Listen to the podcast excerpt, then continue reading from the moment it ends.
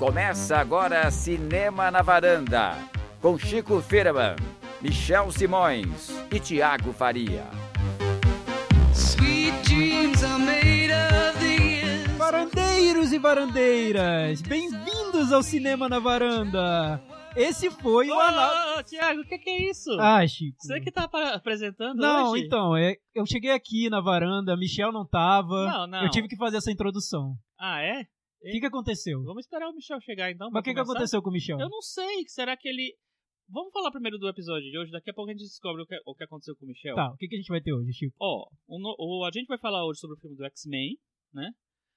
A gente vai falar hoje também sobre o filme do Hong Sang-soo, que né, tem um encontros e desencontros amorosos lá. É, e por causa disso a gente resolveu batizar como esse episódio de hoje? É, ah, gente, ó, a ideia foi do Chico, tá? Ele passou aqui Não pra foi mim. minha. Foi. então, o episódio de hoje vai ser chamado Os Mutantes e Os Caminhos do Coração. Mas peraí, ó. Ah, peraí, acabou Kanye, não é isso? Acabou Cane. Então, será que o Michel tá em Kanye? Michel ainda tá em Cannes, Michel, você nos então. ouve? Michel, vamos ligar Você tá aqui, em? Michel? Peraí, Michel, Michel, presidente, Marvete. Tiago! Tá meio ruim Michel. aqui. Tá meio ruim. A internet aqui não é muito boa na Michel! França. Mas você tá Ah. onde que já terminou Eu o tô festival? aqui na cane da mesa.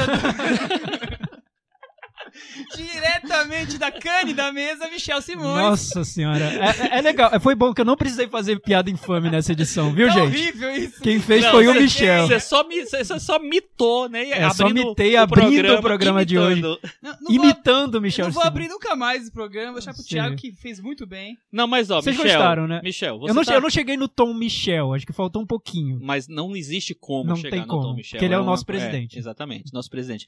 Eternamente em exercício. Eternamente. Vazaram os áudios aí, mas depois a gente fala sobre isso.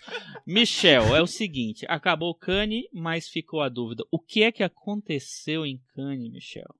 Olha, gente, só lembrando que o Michel tava lá infiltrado no júri de Cannes, então ele tem bastidores, ele vai contar aqui pra gente. O que aconteceu, Michel? O que, que aconteceu com esse resultado que surpreendeu o mundo inteiro? Eu tava lá infiltrado ontem no sofá da minha casa, diretamente de Cane. Vendo. Também fui surpreendido pelo bizarro premiação de Cannes, dentro que tudo indica, porque eu não vi nenhum dos filmes. é Exato, claro. gente. É, a gente quer deixar isso claro. A gente vai comentar aqui sobre o festival e a gente não viu os filmes, entendeu? A gente só leu crítica em tweets. A gente vai falar sobre menções. repercussão. É, Exatamente. se- se E a repercussão não quiserem foi boa, saber mais- né? é, Se vocês quiserem saber mais, o episódio anterior chama Os Homens que Não Estavam Lá, já autoexplicativo. entrega. É, exato. Tá tudo lá. Ouçam, a gente fala sobre a primeira semana Tá do tudo festival. lá, menos a gente. Menos a gente. É, a gente fala lá sobre as primeiras a primeira semana do festival. Aqui a gente vai falar sobre a premiação, o finalzinho, os filmes que passaram depois. Exatamente. É, Michel, eu ouvi falar que teve polêmica nessa votação do júri. Júri liderado pelo nosso George Miller, diretor do Mad Max. Mad Max. Primeira coisa, só se fala que foi a pior premiação dos últimos, sei lá, 20, 30, quantos anos você quiser 69 considerar. anos de Exatamente. Cannes. O pessoal fala que foi a mais torta possível.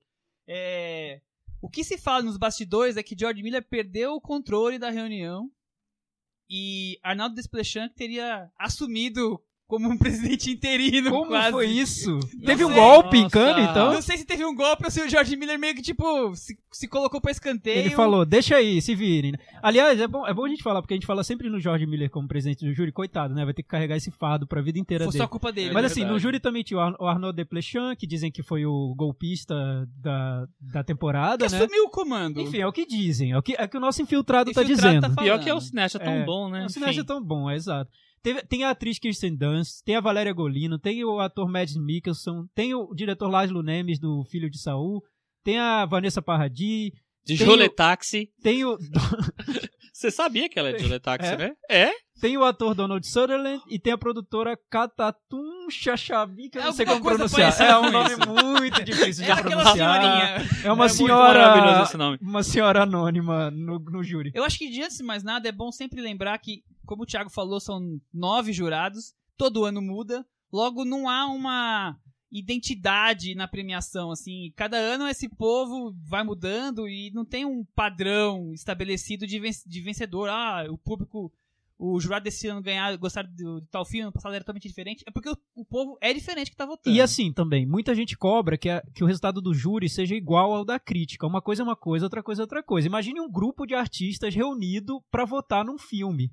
É, Gente. Você não sabe se alguns são É. cinéfilos, se alguns só, só Ah, é tipo o e não Oscar isso. É, É, um É, grupo de artistas no reunidos pra então, votar tipo, num mas filme. Mas no nove. Oscar eu acho que é uma galera, então não, você consegue claro, tirar claro, uma média. Claro, não, sério. É, eu, eu acho assim, prêmio de festival é muito mais arbitrário do que um prêmio em que várias pessoas votam, né? São nove pessoas É- é, escolhendo muito mais subjetivo porque os futuros nove da pessoas. humanidade do E nove cinema. artistas, gente. É. Nove artistas. Isso. deve ter gente ali que o último filme que viu, sei lá, foi o filme em que a Titanic. irmã atuou. É, É. enfim, a gente não sabe o que eles estão vendo, se eles acompanham, se não acompanham. Mas uma dúvida Enfim, que me sei lá. surgiu foi o seguinte: fazia tempo que eu acho que não tinha uma premiação em que nenhum dos filmes favoritos ganha nenhum prêmio. Não, Exatamente. fazia, fazia, Pô, sem dúvida nenhuma. Porque quais eram os favoritos, Michel? Os favoritos eram o alemão Tori, Tony Tony Erdmann, Tony Erdmann, da Marinhada- Marinhade, Aquarius, brasileiro Do Kleber Mendonça Filho, Peterson, Peterson, do Jim Jarmusch. exatamente,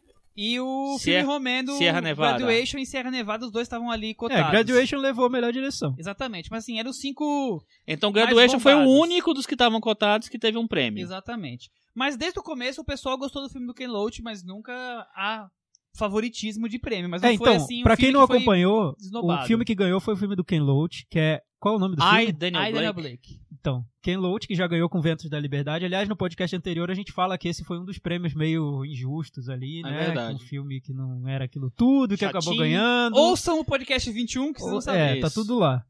É, e o Ken Loach acabou ganhando novamente. É, além dele, teve o nosso amigo Xavier Dolan. Que ganhou o Nossa, Grand Prix, que que, ganhou é o o Grand segundo Prix. prêmio mais importante. E, aliás, o Michel, nosso especialista em Cannes, Em tinha Xavier apostado no Xavier Dolan, que foi um dos filmes mais criticados dessa edição do festival. trave. Ah, é, No chute, né? Ele ficou com o segundo lugar do festival desse ano. Um dos filmes mais criticados da edição, que se chama It's Just the End of the World. É. Exatamente. É, Que é a primeira produção internacional, assim, dele, né? Com, Com- vários atores e tal.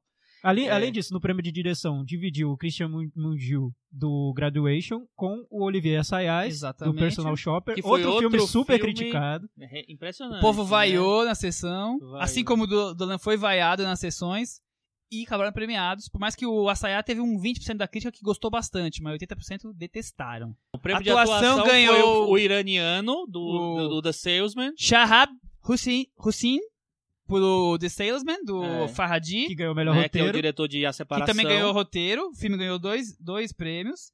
E a atriz Jacqueline José, do uh, filme Marrosa, que é do Filipino Brilhante Brilhante Mendoza. Mendoza. É uma atriz bem tradicional dos filmes dele e é uma boa atriz. E, e pra É. encerrar, o, o prêmio do júri, que é aquele prêmio meio de consolação, um filme que eles querem lembrar, foi o American Honey, que é da Andrea Arnold, o primeiro filme Que dessa britânica nos dividiu- Estados Unidos. Dividiu muito, não foi, pessoal? Foi, Não, dividiu mas muito. Foi, tinha então- gente até, até apostando nele pra ganhar a palma. Ah, é? Tinha, ele não tá do- dos mais pra baixo. É, o curioso é que os dois principais, os dois mais cotados pela crítica, que é o, o ale- foi o alemão Tony Er- Erdmann e o Peterson, saíram É, batidos pelados. ali. O Tony da ganhou o. FIPRESS um dia no sábado, que é o prêmio dos jornalistas. É, É, mas ganhou mas não era era o um prêmio esperado. oficial, não, não né? era Então- oficial, mas era o esperado. Agora ele foi totalmente esnobado da premiação. Que coisa. Mas hein? assim, gente, olhando o resultado, esse é o resultado de Cannes desse ano. A gente não viu os filmes, mas que impressão fica pra vocês do resultado? É um resultado que parece ser conservador, olhando a trajetória dos diretores, É uma impressão que eu tenho a repercussão dos filmes. que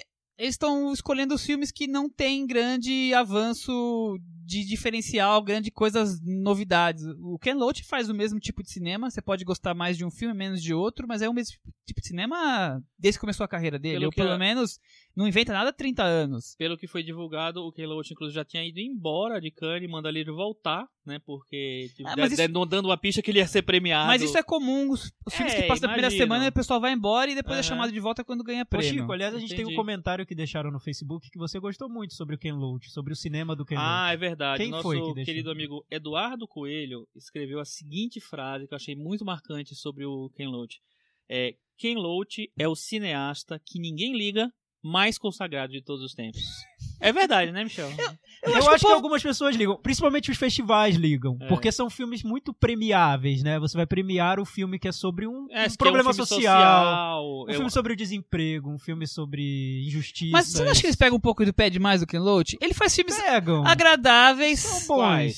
É. Não, são filmes agradáveis. Mas o a parte dos anjos é agra- A parte dos é bem agradável. diferente dos outros filmes dele. Mas o né? que acontece? O, eu, O, o do Eric Cantona também não é. eu acho que o Ken Loach irritante. preenche alguns requisitos de festivais. São filmes humanistas, são filmes sobre temas sociais. Crítica então- social forte. É. Ele é um diretor é, marxista abertamente, é um cara Exato. que tem uma- toda uma formação de esquerda e tal. E acho que é fácil você criar consenso com esse tipo de filme. Que é um Uhum. filme que não vai a extremos, então você não tem aquela Uhum. divisão do júri. As pessoas conseguem se encontrar ali num meio termo e votar no filme. E Mas é, que- mas é o cinema que você já sabe o que vai esperar. E pelo Sim. que se diz também é um filme que emocionou, algumas pessoas se emocionaram com Foi, o foi, filme, foi. então não é um não, foi, filme... não foi um filme que teve uma. só Não foi um filme mal recebido. Não, foi bem recebido. Pelo contrário, ele foi bem recebido. Deve ser aquele filme três estrelas assim que você sai do É, cinema. aquele três estrelas ah, legal. digno, né? É, Ou digno. duas A estrelas gente tá aqui já Não, prevendo. não acho que seja tem, tem uma bola de cristal assim. aqui no meio da, da mesa. É da tudo no chute, tá, gente? É, a gente é tá assim. chutando. A gente também Aliás, eu, eu, eu acho isso. a Aliás, gente vou, só, só, só pra fazer uma, uma digressão aqui rapidinho.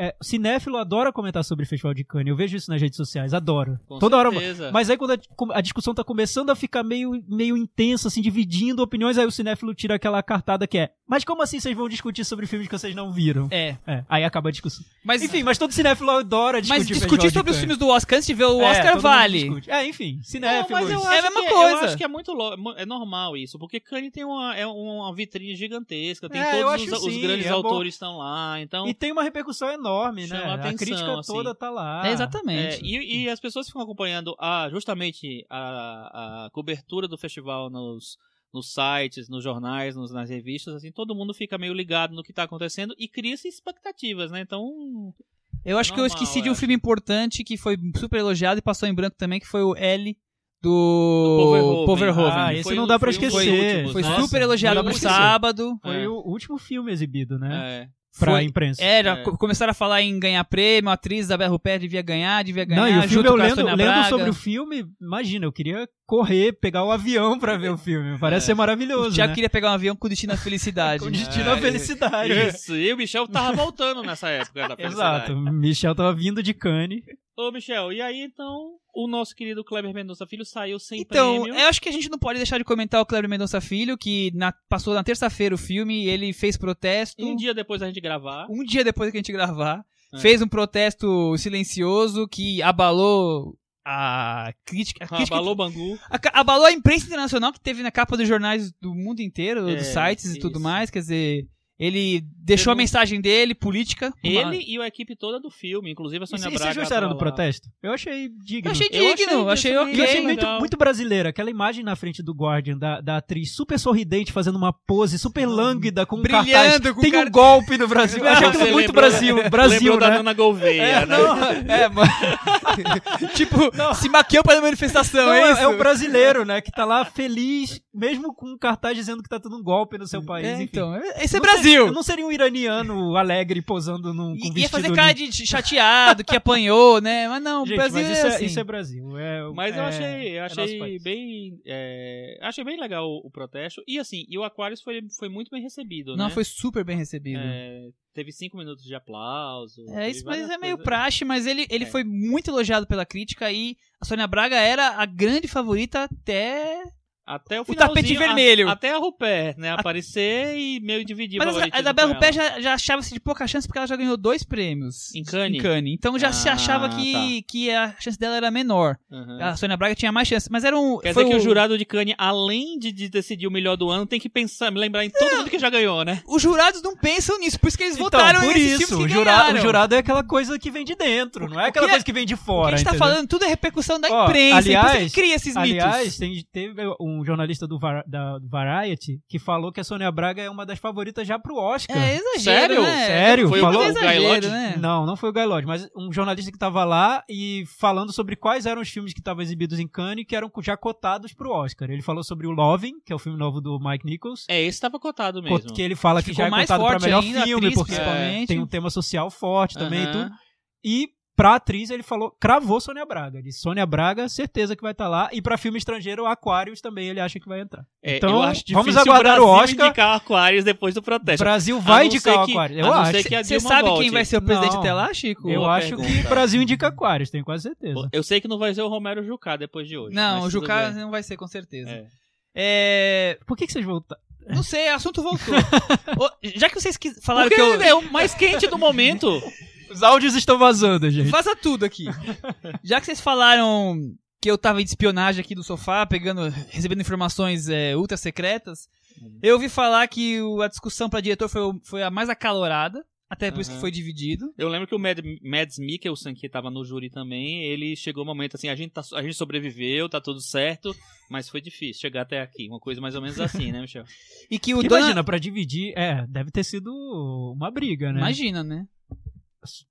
Enfim, eu não vi os filmes, gente. Mas são dois estilos bem diferentes, né? Você vê um, um- um diretor romeno E- e, e- o Olivier Sayas fazendo uma experi- uma experiência com filme de fantasmas, com a Vai Kristen saber o que ele inventou, É. né? Acho que é um dos filmes mais interessantes pra gente. É, é, eu tô bem curioso. Daqui, É, curiosidade. eu- é, acho que nós três gostamos muito do Olivier Sayá, né? Também, isso agora- ajuda, né? E da Kristen Stewart, nós três gostamos muito dos filmes sobrenaturais da Kristen Stewart. É, Não, Eu não vi Como, esse. como acima das nuvens, por exemplo. Se for da Bela, você uma- tá falando, eu não vi, eu não, não tenho opinião. Mas acima das Glória nuvens tem uma coisa meio sobrenatural ali. também. É, Tem, de tem. leve. Enfim, vamos lá. E teve o chororô do Xavier Dolan quando ele ganhou o prêmio. Mano, que coisa Mas chata. chorou, né? chorou. Mas, mas, Michel, você que é infiltrado lá em Cannes, conhece, tem todos os contatos lá da galera, é, o que, por que, que o Xavier Dolan tem essa- esse poder de influência nesse festival? Não, Ele dividiu com. Godard no ano passado. Então, por o prêmio de júri, o mesmo prêmio que ele ganhou esse ano. Ele não, dividiu. não, ele ganhou ano passado o prêmio que a, American Honey Ah, ganhou esse sim, ano. É o terceiro esse é o menor, lugar, é o isso, terceiro, é. terceiro Agora lugar. ele subiu o segundo. Agora ele o- deu uma- o, subiu próximo a é a palma. Terceiro lugar não, quarto, porque diretor é mais importante Tá. do que esse prêmio. O, o- é, Tanto que é, é bom lembrar, é, tem uma lei faz alguns anos em Cannes que a Palma, o Grand Prix e diretor não pode ganhar, quem ganhar esse filme não pode ganhar um segundo prêmio. Por isso Hum. que o filme do Farhadi ganhou dois Ah, prêmios, porque não é um desses três Podem principais. dividir os É, prêmios tava secundários. que, Exatamente. curiosamente, em 2006 e em 2012 aconteceu exatamente a mesma coisa. Melhor atriz e melhor roteiro foram para os mesmos Mesmos filmes. filmes. Exatamente, então isso pode. Eu já esqueci quais foram os filmes, mas tudo bem. Um é o, o, o romeno da Freirinha, como é que chama? Ah, é a, a Além das, Mon Além das Montanhas. É. o outro agora eu não vou Outro lembrar. Que é do. Christian Mungiu. Do Mungiu. né? Mundiu. Outro prata da casa. Então, falando, Então, sobre, o Dolan- falando sobre o resultado. O Dolan, Ah, vai ele chorou, chorou, chorou lá na frente de todo mundo e ele depois deu declarações. Por que que ele chorou tanto? Saber que as pessoas en- entenderam mal o seu trabalho, as coisas que você trabalhou tão duro em cada personagem, seu amor, complexidade, depois eu ganhar um prêmio, ele ficou desequilibrado, digamos assim. Aliás, foi um papelão do Javier Dolan, né? Ele falou. da- ele- o filme dele foi muito mal recebido, e depois ele disse: esses críticos que ficam falando bem de Velozes e Furiosos vão criticar meu filme. Ah! o Dolan é aquele Eu- menininho, eu aposto é aquele que- ah, menudinho Michel, mimado. qualquer Velozes e Furiosos melhor que o cinematografia do Dolan, né? Ah, menor dúvida nenhuma. Então tá. Vamos. Tá, tá Até porque Dolan é aquele cara que você não tem que ver nenhum filme, que é agora melhor só, pra você. Agora só falando sobre a premiação, né? Que eu perguntei pro Chico e pro Michel o que, que eles acharam do, do, do resultado e tal. Assim, me parece um resultado um pouco conservador, porque eu acho que eles tinham opções ali para fazer uma lista de vencedores muito mais surpreendente no sentido de revelar novos nomes para o cinema. Tipo, o se, se o filme vencedor tivesse sido o alemão, por exemplo, teria sido uma diretora, né? Que não tem esse reconhecimento que os outros têm. Se o filme do Kleber Mendonça Filho tivesse ganho algum prêmio importante, olha, você revelou um diretor ali pro E tá no seu terceiro trazendo- filme, é, segundo longa trazendo pra um grupo ali, pra essa turma de, de figurões de Cannes. Eu acho isso muito interessante. O que eu vejo nessa, nesse resultado é que eles não fizeram isso. Assim, premiar Ken Loach com uma palma de ouro. O Romeno, que já ganhou. O Olivier Assayas, que é o, Tá sempre o lá. prata da casa total. Então, eu acho André, mesmo André Arnold, que é prata da casa. que tá lá todo ano. André Arnold tem três filmes, É. os três passaram em Cannes e os Então. três ganharam o prêmio. Eu achei uma, uma premiação um pouco preguiçosa até. Não sei. co- não sei, covarde é demais. Não vi, não vi os filmes, mas Ah. um pouco fraca nesse sentido de, de não Mas, apostar em Tiago, novidades. mas se fosse né? só isso, tinha ganho o Almodóvar prêmio, tinha ganho os Dardenne. Tem muito do pessoal, do que tem, eles tem, gostam. verdade, tem isso. É, então, por isso, por isso que a gente começou a, a conversa falando em- no quão subjetivo é esse resultado. Não é um resultado, não é uma enquete, né? É um grupo de artistas É. quebrando pau e chegando no E não é resultado. assim que são nove Não, jurados é todo não. ano e aí tem É. uma certa lógica. Não tem lógica. Por exemplo, dizem que o muda. Jorge Miller detestou o filme alemão. E aí? Ah, se o é? Jorge Miller Detestou? detestou o filme alemão, não tem prêmio pro filme alemão. Dizem Ah, que ele é, gostou tchau, do. Champagne, que foi o É, filme mais então. massacrado. É isso. N- Não que ele gostou a ponto de ganhar pau, mas que ele achou razoável. Quer dizer, é- mas é muito, é muito rumor, Nossa, né? o Champagne tá com 16 no Metacritic e vai até 100. 16, eu nunca tinha visto uma média Ele tão tá com baixa. Nem no 0.2 Meta Varanda no tem screen 16. dele. Não tem 16 no Meta Ainda não, Ah, ainda Não não. tem, é.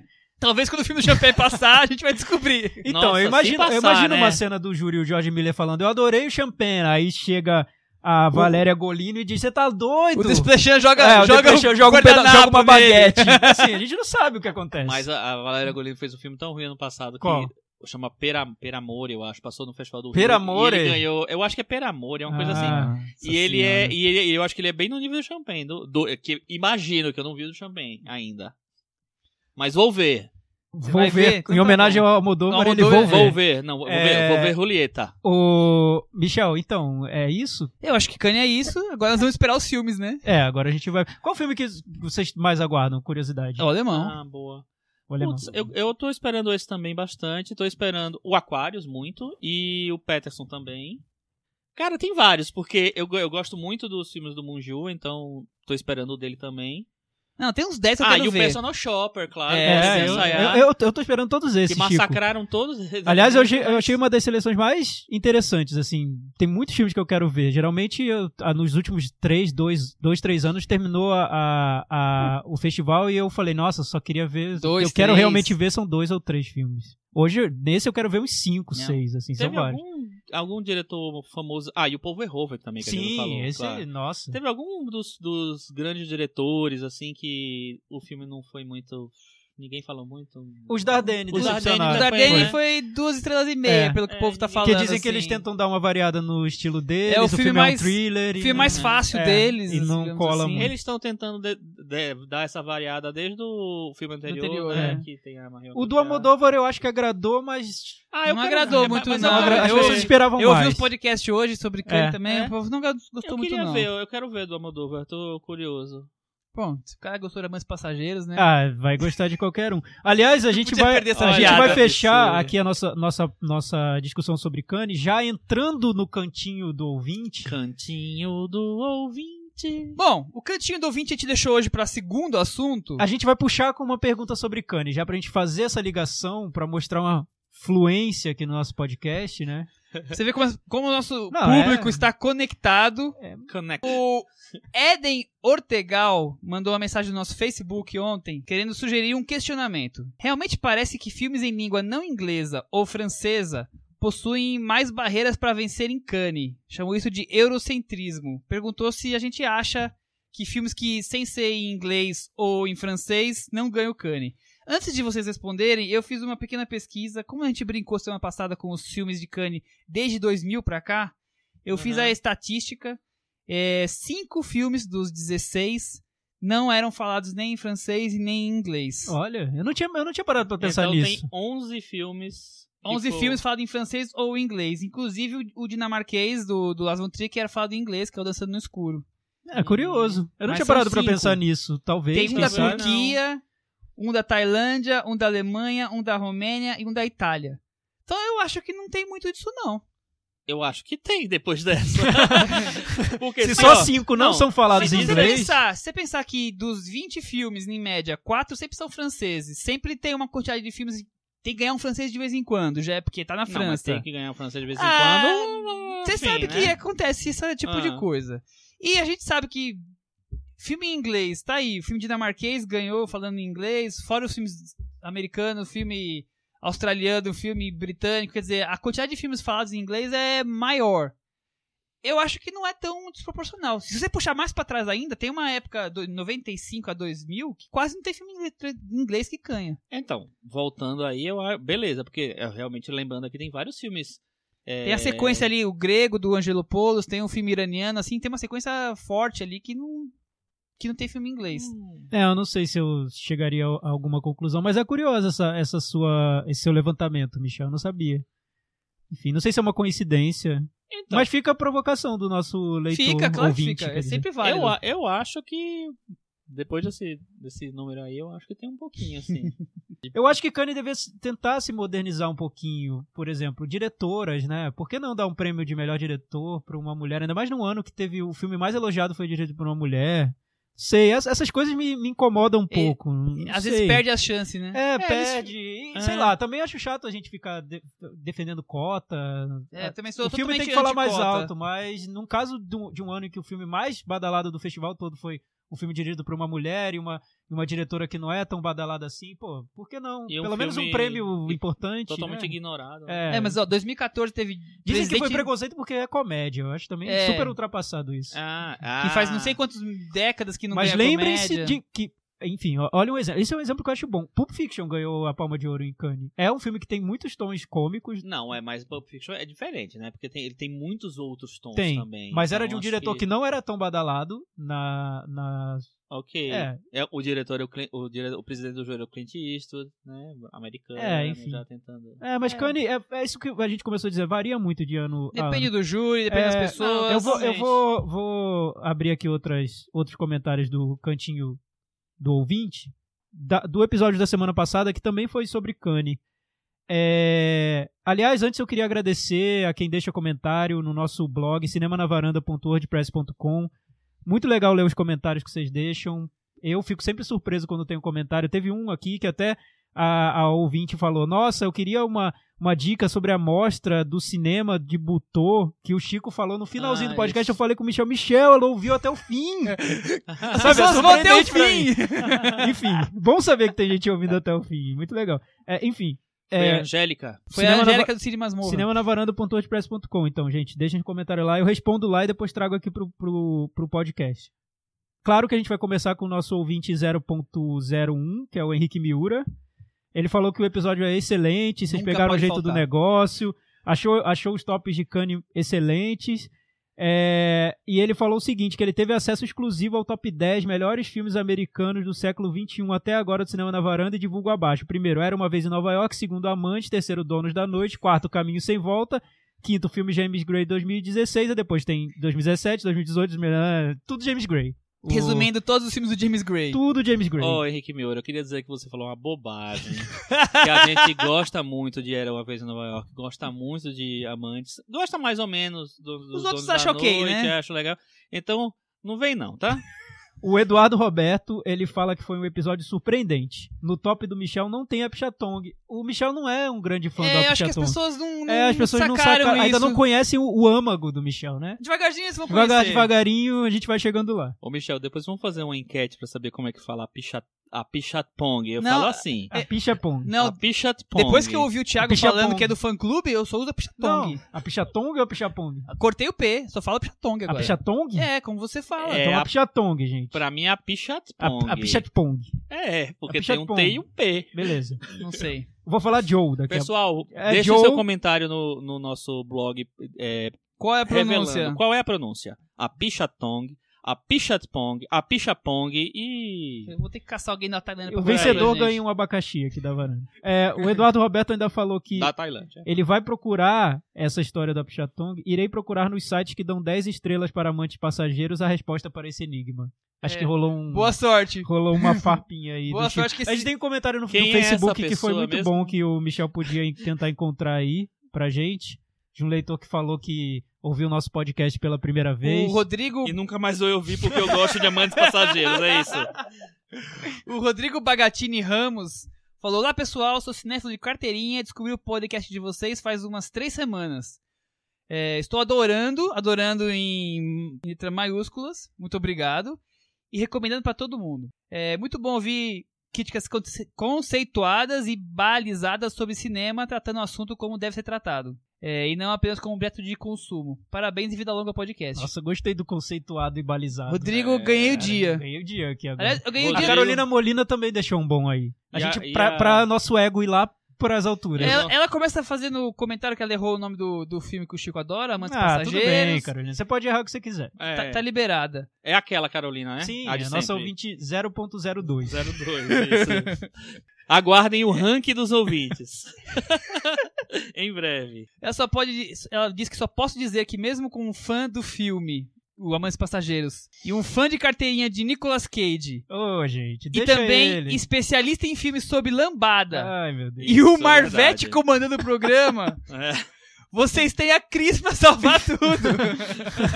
Melhor É isso aí. comentário da semana. Fala, Cris. Fala, em breve. Hoje vai ter. Hoje ter? tem? Hoje tem? Hoje tem? Hoje tem duplo. Fala Hoje alguma tem coisa, duplo. Cris, aí. Nossa, hoje tem duas vezes. Não pode falar. Não pode vai falar por falar. enquanto. Bem- Obrigado, Carolina, então, de novo pela sua Aliás, mensagem. aliás, ó, esse foi o cantinho do ouvinte, gente. Muito Calma, obrigado. Tem mais, tem mais. Eu Não. não, não posso deixar de falar Quem? os comentários que a Paula Ferraz colocou hoje. Ah, Ah, Paula Paulinha. Ferraz, ela é nossa musa. Paulinha se, se surpreendeu com as minhas notas baixas, elogiou, falou que nós somos ótimos. Brigadão, Paulinha. Um beijo pra você.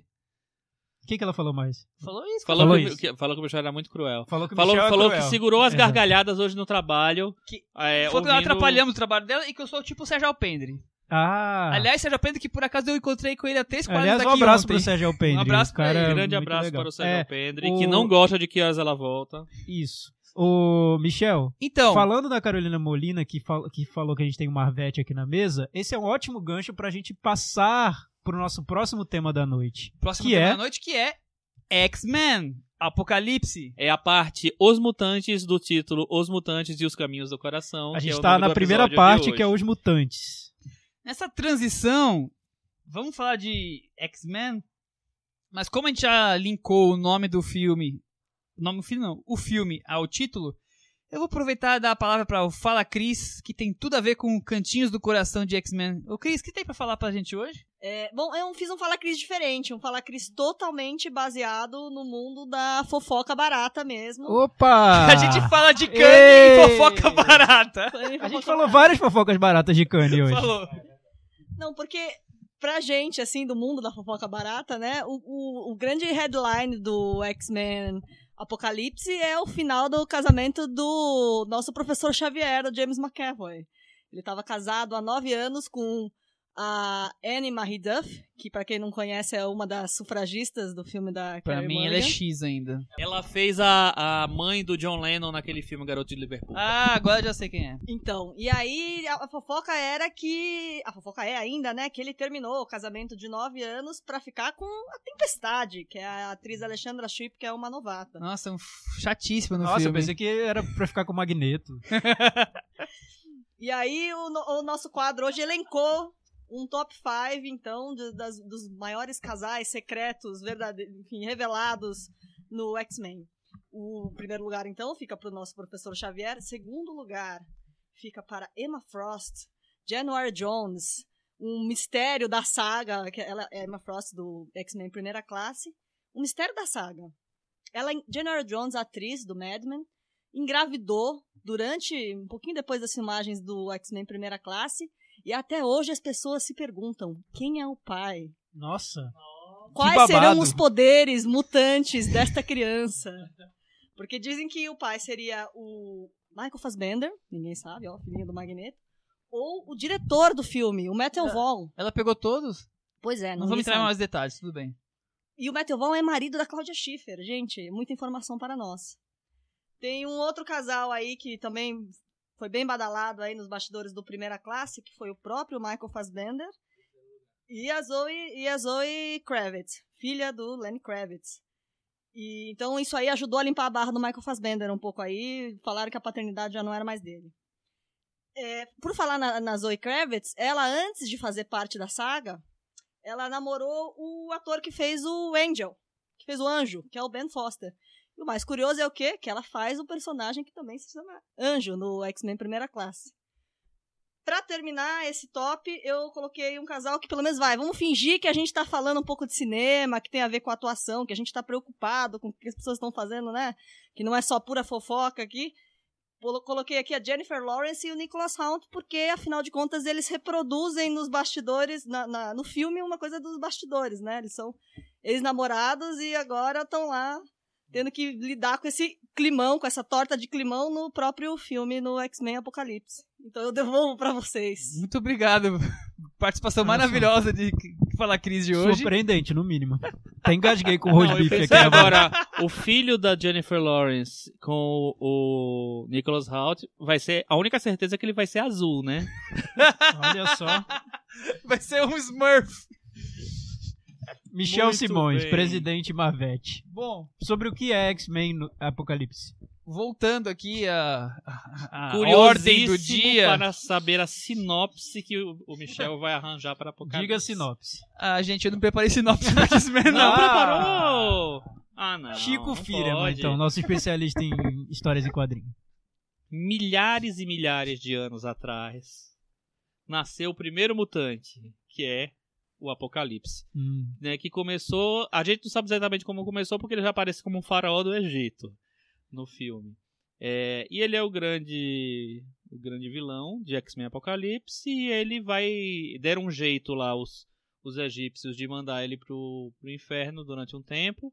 E aí agora ele volta no- nos tempos atuais, na verdade em 1983, né, que é quando se passa o filme do Bryan Singer, e os X-Men vão ter que lidar com esse rapaz. Esse rapaz é ótimo. É. Aliás, o Pois Bryan é, o Singer- Chico, o Chico já até falou que a direção é do Brian Singer, né? Que Uhum. foi o diretor de X-Men do primeiro, do segundo e do anterior a esse, né? O... Exatamente. Como é o nome quarto dele? Filme, Dias de um Futuro Dias Esquecido. de um Futuro Esquecido, que aliás eu já esqueci desse filme. Melhor esquecer. né? Melhor esquecer. Não, não é tão ruim, não, mas também não é tão bom. É, é que nem esse. Digamos que o Brian Singer fez filmes melhores fora do X-Men, tirando esse. Tirando Mas assim, dois. gente, pegando esse contexto, esse ano a gente já teve Batman vs Superman, que são vários heróis lá em briga. Gostei Na verdade, do os Superman. dois, os Superman In, in English. e o Batman e o Superman Batman and é, versus, versus versus- eles dois brigando, então dois super-heróis brigando. Depois a gente teve Capitão América Guerra Civil, que são vários, 12 super-heróis brigando. E agora nós temos X-Men, que são não Vários sei quantos, brigando de a novo, conta sei lá, durante o uns filme. 8, 10 brigando ali. Nesse contexto, Chico, como fica o filme do X-Men? Ele é bom, ele tanto quanto os outros, é diferente dos outros? Que, Os outros eram fica? bons. Os outros Então, eram eu bons. acho que ele é um pouco menos herói contra herói do que os outros, porque tem heróis meio dominados pelo vilão, então tá, é- tá diferente. É, em relação a ser bom ou não ser, eu assim. Ele foi um, foi, um filme muito criticado, né? Na, depois que estreou. Não tanto quanto o Batman vs Superman, mas foi bastante criticado. E então eu já tava meio que. Eu não tinha gostado muito no- nos, dos trailers por causa do visual do Apocalipse, que eu achava muito vilão do Jaspion. E. Mas aí eu, te, eu fui assim com menos expectativas. E até que eu não achei tão ruim assim. Eu achei um filme interessante, assim. A gente não fez a- o cálculo do Metavaranda ainda, não, mas. eu me ferrei. Hoje é, eu me ferrei. Vou ter que fazer mas, ó, ó, tô fazendo pro, sinal, pro Michel o sinal da minha nota. Muito obrigado, Chico. E aí. É... Eu, eu achei ele. Esperava menos do filme e eu até achei que tem coisas bem interessantes no filme. É, o que eu acho que é muito difícil de reproduzir, a gente tava falando aqui antes, é que o Apocalipse é um, vi- é um vilão que é muito difícil traduzir pro cinema. Porque ele é. Ele é a- o, o, velho- ve- o velho problema da escala. Ele é um, um, um, um deus do Egito, um- o primeiro mutante tem poderes assim onipresentes e tem um visual que é muito anticlimático assim. Então é Eu- difícil traduzir. É, eu acho Eu- que é um problema o vilão. A gente podia começar falando sobre o vilão. Aliás, porque é o nome do filme, né? X-Men Apocalipse. Então é o filme É. do vilão. Ele tá Só ali, que eu né? acho que é um vilão tão, tão sensacional, tão poderoso, tão mega, tão ultra, Então, que não resta. Ele, ele, se, se ele fosse um ator, ele seria o Nicolas Cage. é isso, resumindo. ele é muito Ele demais. não passa um programa sem falar do Nicolas Nossa, é Cage. impressionante. Não, ele, ele é assim, não, falando sério, ele, é- ele é um vilão tão poderoso, tão imbatível, tão demais que não tem nada, não tem humanidade alguma, não, Não, tem eu um, fi- um fiapo de Eu humanidade tava lá assistindo o filme e olhando aquele vilão, eu falava, finalmente fizeram um vilão forte, né? Que legal, né? E o vilão cada vez mais poderoso, poderoso, eu comecei a perguntar, como é que eles vão vencer esse vilão? Pois é, eu como é que vai também. ser? Porque a coisa tá gigantesca. E a resposta do filme é com um clímax de 30 minutos, Com que não e um- acaba nunca. meio estilo malhação, É, né? Pois é, Mas enfim. o- com o que é que parece isso? Batman vs É, Superman. exato. Ele tem um problema Entendeu? de escala no filme. É, e- Eu vou falar do que eu gostei do filme daqui a pouco, mas vamos, vamos focar agora no que é ruim, já que a gente tá falando no ruim. Mas, ó, tempo. Parece um filme horrível, mas eu não acho que seja Não é horrível. eu, acho que horrível, eu gostei eu, de várias coisas. eu acho filme. que esse problema do vilão mega intergaláctico aí vai se repetir nos outros. É, é, Vai ficar cada vez pior. porque na Liga da Justiça vai ser o Darkseid, que é tipo o Apocalipse. E, no, e nos Vingadores vai ser o Thanos, que é tipo o Apocalipse. Então não Então- vai ser um negócio Então, cada Chico, vez mas pior. pra você ver, começou o filme, eu falei, pô, que legal, Oscar Isaac fazendo o Apocalipse. É. Teremos uma atuação que não existe no filme de forma alguma, porque o personagem não deixa ele atuar. É um personagem... Zero! Qualquer um podia Não, ser ali. qualquer um. Não, se, não, se você coloca, coloca uma pessoa de azul, ou, ou, ou Verde, sei lá que cor que é aquela. Sei lá o que. naquela roupa, naquele traje ali, qualquer pessoa perde a moral, né? Gente, Então, eu, eu lembrei do Munra, É, eu lembrei muito Tem de a He-Man. e a de- ver. eu lembrei- do esqueleto. Eu lembrei Do do filme do He-Man, que eu vi no cinema quando eu era criança. Nossa, Mestres, Mestres do do Universo. Universo. Sabe que foi o, Dolph o segundo. Lundgren. Foi o se- eu vi o- a animação do He-Man, foi a segunda coisa que eu vi no cinema na minha vida. A animação? A animação Anima- do passou He-Man. no cinema, Eu é? Passou, era filme. tipo 86, Eu mais vi o filme Nossa, do, sério? do Não sabia. no cinema, que foi um, foi um evento. É o equivalente agora a, a esse aí, a, a um X-Men da vida. Todo mundo parou Nossa. pra ver. É, é interessante como a gente lembrou de dois vilões dos anos 80. Sim, era o isso filme que eu queria se passa chegar. nos Nossa, 80 era nisso e esse era o gancho que eu queria te dar. chegar. Eu- isso, me dá esse gancho, Michel.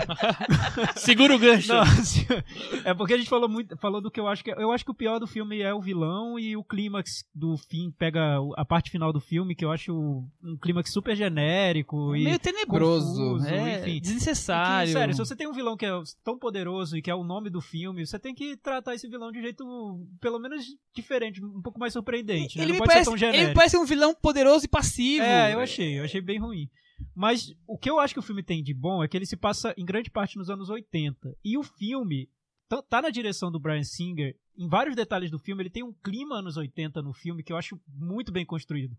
Tanto na caracterização de época, que é divertido, é engraçado. Aqueles os personagens usam óculos meio de degradê. Tem, tem uma caracterização curiosa. Tem várias coisas Eles legais. assistem ao, ao Retorno de Jedi e fazem uma brincadeirinha no final, dizendo que todo fi- terceiro filme de série é meio fraco mesmo, fazendo Que referência ao pró- próprio X-Men. É, que é, é o terceiro filme É. dessa nova série. Tem essas sacadinhas, mas também tem, umas, tem, tem um lado visual do filme, em referência aos anos 80, que eu acho mais sutil um pouco e muito bom. Que ele tem luz, tem umas luzes meio em neon, tem um tom, um tom vermelho e azul, que era muito típico de, de, de filmes dos anos 80. Os vilões são bem é, bem é, pesadões, assim como esse vilão principal. O desenho do vilão me lembra um pouco anos 80. Como o vilão aparece nas cenas, ele aparece numa bolha. Eu até me peguei vendo Sessão da Tarde. Eu falei, gente, tô vendo uma reprise de um filme antigo na Sessão da Tarde. Ele tem, um, ele tem um, umas sacadas visuais de anos 80 que eu acho que são bem interessantes. Por isso que eu acho que o filme tende a pegar esse cinéfilo que gosta de anos 80, assim, dessas referências oitentistas. A mesmo. turma da nossa idade. Exato, a turma da nossa idade. Esse revival anos 80. Mas eu acho que o filme tem uma bo- essas boas sacadas. Porque ao contrário dos filmes da Marvel Studios, eu acho que o Brian Singer teve mais liberdade pra dar os toques dele de direção no filme. Construção de cena. Tem uma cena boa com ao som de Eurythmics, Sweet Dream, Sweet Dreams. aliás, vocês ouviram na, Na abertura abertura, hoje. É a, é a melhor cena do filme, Sim, né? Na e eu verdade. vejo, eu ve- e Chico, eu vejo muito pouco isso nos filmes da Marvel Studios. Essa- os diretores com essa liberdade de, ó, parei o filme e agora eu vou criar, compor uma cena. Que é, o Sam Raimi fazia isso com os filmes do Homem-Aranha. Uhum. Parei o filme, agora eu vou compor uma cena bem diferente e tal. O Brian Singer faz, eu gosto disso no filme. Que- Quem consegue ser autor mesmo num, É, mesmo num, exato. num Ele é bem filme autor. desse, desse eu acho que ele é porte. bem autor nesse Mas filme. eu acho que é, essa liberdade é uma liberdade que nunca vai ter nos filmes da, da Marvel Studios, porque os filmes estão todos inter- interconectados. E, no, e os filmes da Fox, que no caso são, são os filmes do X-Men e do Quarteto Fantástico, se um dia eles ressuscitarem de novo o Quarteto Fantástico no cinema, é, o universo é muito menor. Então, o filme, o filme do X-Men tem que conversar com o Deadpool e com o Wolverine, por enquanto. Mas, Chico, a gente falou no filme do Capitão América Guerra Civil dos irmãos Russo que tem um pouco de autoral. A gente já falou que o Joss Whedon, a gente. Qualquer outro ali, a gente nem teria percebido a diferença. Sam Raimi, Brian Singer, mesmo os filmes da Marvel ou não, se o cara tem um poder autoral, ele consegue impli- implicar alguma coisa ali, consegue colocar alguma É, coisa eu ali acho, eu- forte. Eu, vejo nesse nem que filme. seja pequeno. Eu vejo nessas cenas isoladas e também em alguns momentos que ele tenta ser bem emotivo no filme. Na, na trama do Magneto. que é uma das melhores coisas do filme. Sim, tem umas cenas ali que você nota que o diretor tá querendo dar um- um- uma carga dramática, aqueles, aqueles encontros de personagens que eu não, não vejo geralmente num filme da Marvel Studios. Marvel Studios eu acho que é um bem mais superficial, mais light. Mas enfim, em função toda da a história, família. talvez. É, isso também. É. Então, assim, eu, não- eu vi o filme e pensei, nossa, isso que eu sinto falta nos filmes da Marvel Studios. Esse olhar de um diretor colocando a- o ponto de vista dele sobre aquele universo. Interessante. Mas eu acho que é um filme todo desequilibrado, com um clímax que é que é genérico. E quando termina o fi- terminou o filme, eu pensei, ah, parece um episódio de uma longa série. Enfim, nada muito marcante no resultado do filme. É, mas eu acho que isso daí, esse negócio de episódio de longa série, eu acho que vai acontecer em praticamente todos É, eu os, já, eu já tô meio que me conformando o- sobre os isso. filmes. Eu acho que não tem muito, assim. Tem E é, e é muito é louco de, eh, de, de como os filmes têm que estar inter- interconectados, né? Tanto que a última cena, tem uma cena escondida desse, desse filme aí, é uma cena tão sem graça, né? Pra que ter E é aquela difícil de cena, sem né? graça. Eu não é, entendi di- muito é- bem. é bem difícil de entender, mas enfim. É, voltando pro filme, é, você quer falar? Eu Michel? queria falar. Então fala aí. É, como o Fala, Thiago Michel. fala o que eu gostei e o que eu não gostei, eu gosto muito da história do Magneto, por mais que tenha o draminha, eu acho interessante a história, o relacionamento dele, familiar, o que acontece, as razões que o tornam virar casaca, digamos assim. Eu acho essa virada muito forçada, mas tudo bem. É, o vilão, como a gente falou, eu já comentei dele, mas eu, eu queria comentar que eu li uma entrevista do Brian Singer hoje, do no Slash Filmes, e ele fala que o, o vilão, ele fala assim, para mim, ele é o Deus velho, Deus do Velho Testamento. E tudo que vem com isso. Se não houver adoração para esse Deus, ele vem para a Terra para engolir tudo. Ele falou exatamente essas palavras, assim, em inglês, né? O Deus da Bíblia. É, do Velho Testamento. O Deus do Velho Testamento. É, e, e eu, então, eu achei aquilo que eu comentei no começo, que é grande demais, tão grande que você fala assim, nossa, vai acabar mas, como? Mas, mas faz um pouco sentido, porque o início do filme lembra muito os épicos bíblicos, né? Total, De- é. Uma múmia, né? É. É, eu. Agora, uma Ah. coisa que me incomoda muito no filme, Ah. muito mais até que do anterior, é essa necessidade de fazer um reboot e recolocar todos os personagens no- de novo, jovens, como se esquecesse completamente os primeiros X-Men. Esquece, não existiram e vamos recriar tudo aqui do começo. Por mais que depois esses X-Men do- dos primeiros vão vir no futuro. Quer dizer, Isso foi uma coisa E, que uma me meio- deixou... e, e é um, vira aquela escola do Xavier uma malhação de mutantes, assim, Ah, um programinha eu- eu da Globo, ficou bem chatíssimo Mas- aquilo. Ali é a escola do, do, do, do, do seu Xavier dos quadrinhos. é ali. Não, é tudo um monte bem, de mutantes. Eles são vários- personagens fracos, eles não tem nenhum. É, os mas primeiros eram tem mais isso. fortes, eles tinham um pouco mais de, de atores com mais mas- pegada, assim, que fosse mais Mas eu, mas eu sinto um pouco essa necessidade de jogar o personagem no filme só porque ele tem que estar ali. E eu acho que o principal problema pra mim nesse filme, nesse sentido, é o Wolverine. O Wolverine, ele passa pelo filme. Opa, passou. É só pra Passou o Wolverine. entrar na É, estatística. pois é, eu acho que é Ah. muito. Tem que constar o personagem no filme. Mas o, o Ciclope, o. é, Eu gosto do. Noturno. Eu gosto do. Eu Ciclope. gosto do Ciclope. Passam eu to- Eu que da- passam tudo branco. justiça a um Da personagem Jean que nos outros filmes era tão bobão, né? Nesse ele ganha um espaço e tal. É, e ele, ele, e ele ressurge com uma, uma pegada mais mais atual do, de como o Ciclope tá nos quadrinhos. O Ciclope tá mais, menos mocinho nos quadrinhos. Na verdade, posso falar um spoiler dos quadrinhos, né? No- posso? Pode, pode. Nos Os spoilers do quadrinhos, quadrinho já passou na tela quente. É, boa. Nos quadrinhos, o Scott, o, o, o coisa, matou o Professor Xavier. Então ele tá meio vilão, ele tá meio Ah. revoltado e tal. Então, mas isso já, até chegar no cinema, se chegar, vai, já vai ter ressuscitado, já vai acontecer tudo. É, o que eu acho que é um problema da, do, dos X-Men é o seguinte, porque eles realmente eles nasceram como um grupo, e aí foi se criando o conceito de uma raça, de uma, uma etnia diferente e tal, e aí muitos e muitos e muitos e muitos personagens foram criados. Então teve uma época, inclusive, que tinha mais, sei lá, mais de 300 personagens, uma Meu coisa Deus, assim. Como é que controla tudo Então, isso? é, e aí é impossível, né? E aí a, a escola sempre teve esse negócio de ser a escola dos do a malhação dos dos superdotados, então dos superdotados, hein, gente? E aí é, teve teve muitas fases e muitas épocas de muitos de muitos é, heróis jovens e tal que tem bem aquele papel de figurantes quase. É, eu acho assim que isso vai ser inevitável fazer, a não ser que eles criem histórias muito específicas, mas eu acho que vai ser inevitável ter tanto O personagem. problema é que o são todos figurantes e depois eles se tornam personagem-chave no, no grande finale. Então, mas, Mas eles têm características tão de coadjuvantes, assim, de quase figurantes mesmo, que fica meio destoante. é, eu acho que esse vai ser um grande problema de qualquer filme de, de super-herói. A Liga da Justiça vai ter 6, 7 super-heróis agora. Os Vingadores, esse já teve 12. Então né? os Vingadores já tá formado, já né? tá com- Eles já É, estão formados. Ok. Eu não sei, essa reintrodução eu até fiquei um pouco confuso, porque pra mim o Dias do Futuro Esquecido, que é o filme anterior, tinha li- linkado a série original com a nova série. Então você leva os personagens pro passado para eles resolverem um problema e tal, não sei o que lá, tará. E aí, com aquele final, que a cena final do, do Dias do Futuro Esquecido é o pessoal voltando, o Wolverine e tal, voltando pra, pra escola nos dias de hoje e tal, né? O filme se passa nos anos 70. Pra mim tinha voltado pra cronologia normal. E aí com essa essa nova. é, esse renascimento do Eu acho que eles Ciclope- acharam uma brecha. Eles fizeram. Tinha a mesma sensação, que eles ah, fecharam um ciclo e acharam, tipo, uma brecha, uma, uma linha paralela que eles conseguem agora criar mais meia dúzia de filmes aí com esses personagens, esses atores segue aí. mais a linha do, do, do primeira classe, não? Sim, É, sim, essa, sim, sim, essa, sim. Essa linha, se é que tem uma linha, porque eu também acho muito, acho meio caótico até como, como tá essa linha do tempo do X-Men. Vamos ver, porque também se a gente for pensar também no, no primeiro X-Men, o X-Men de 2000, do primeiro do Brian Singer, é, quais são os professores da escola? São o Ciclope, a Fênix, né, a Jean Grey e o, a, a Tempestade. Então todos eles apareceram agora de novo.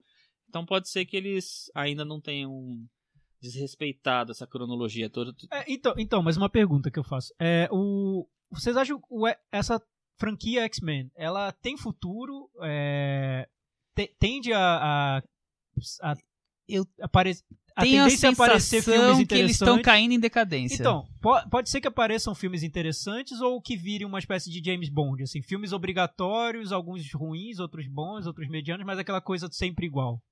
Eu acho que é aí. Que é bem aí. aí. Que vai, vai ganhar dinheiro Eu agora, mas não tem muito o que franquia- acrescentar. Eu acho que franquia vai, vai continuar, porque eu não acho que ele vai dar prejuízo. Ele, ele não dá tanto, tanto lucro quanto a- os filmes da Marvel, né? E, mas eu também não acho que eles. Pra Fox tá bom, né? não. Pra Fox tá bom, eles estão lá. Mas, mas eu senti que esse, esse último filme, esse eu senti muito isso. O Ah. anterior eu tinha sentido um pouco, mas que ele perdeu aquele peso que ele tinha de ser um filme grande, muito esperado, bem interessante, importante. Passa- Agora parece que é mais um lançamento. Ele tá passando em branco. É. Mas eu acho que nesse ano acontece isso porque tem seis filmes de super-herói. Das ser. grandes, né, baseado em Marvel ou DC, né? Tem X-Men, tem o Deadpool, tem o- os dois da Fox, tem dois da Marvel, que são o, o, o Capitão América Guerra Civil, e tem o, o filme do Doutor Estranho que vai estrear. Esquadrão Suicida. Tem o Batman vs Superman e o Esquadrão Suicida que são da DC. Então, teve vão ser seis grandes lançamentos até o final do ano, e eu acho que aí realmente a força diminui, porque antes era tipo um ou dois grandes filmes de super-herói durante o ano, e agora É. tem É engraçado Seis. como os filmes de história da- em quadrinhos assumiram a posição dos filmes de ação da nossa geração quando a gente era jovem, né? Tipo do, do é. Stallone, do já é Schwarzenegger, um não tem gênero, mais. eu Acho que é um gênero. Não, é um gênero, com é. certeza. Agora, e que tem regras acho... muito bem definidas. Isso que o Chico falou, eu, eu acho interessante. Assim, ah, nem entre no filme esperando que vá ser algo que, que, que vá ser um filme único ali, com início, meio e fim. Não, ele vai fazer parte de um- algum universo. Então, assim, já é Uhum. uma regra do gênero, né?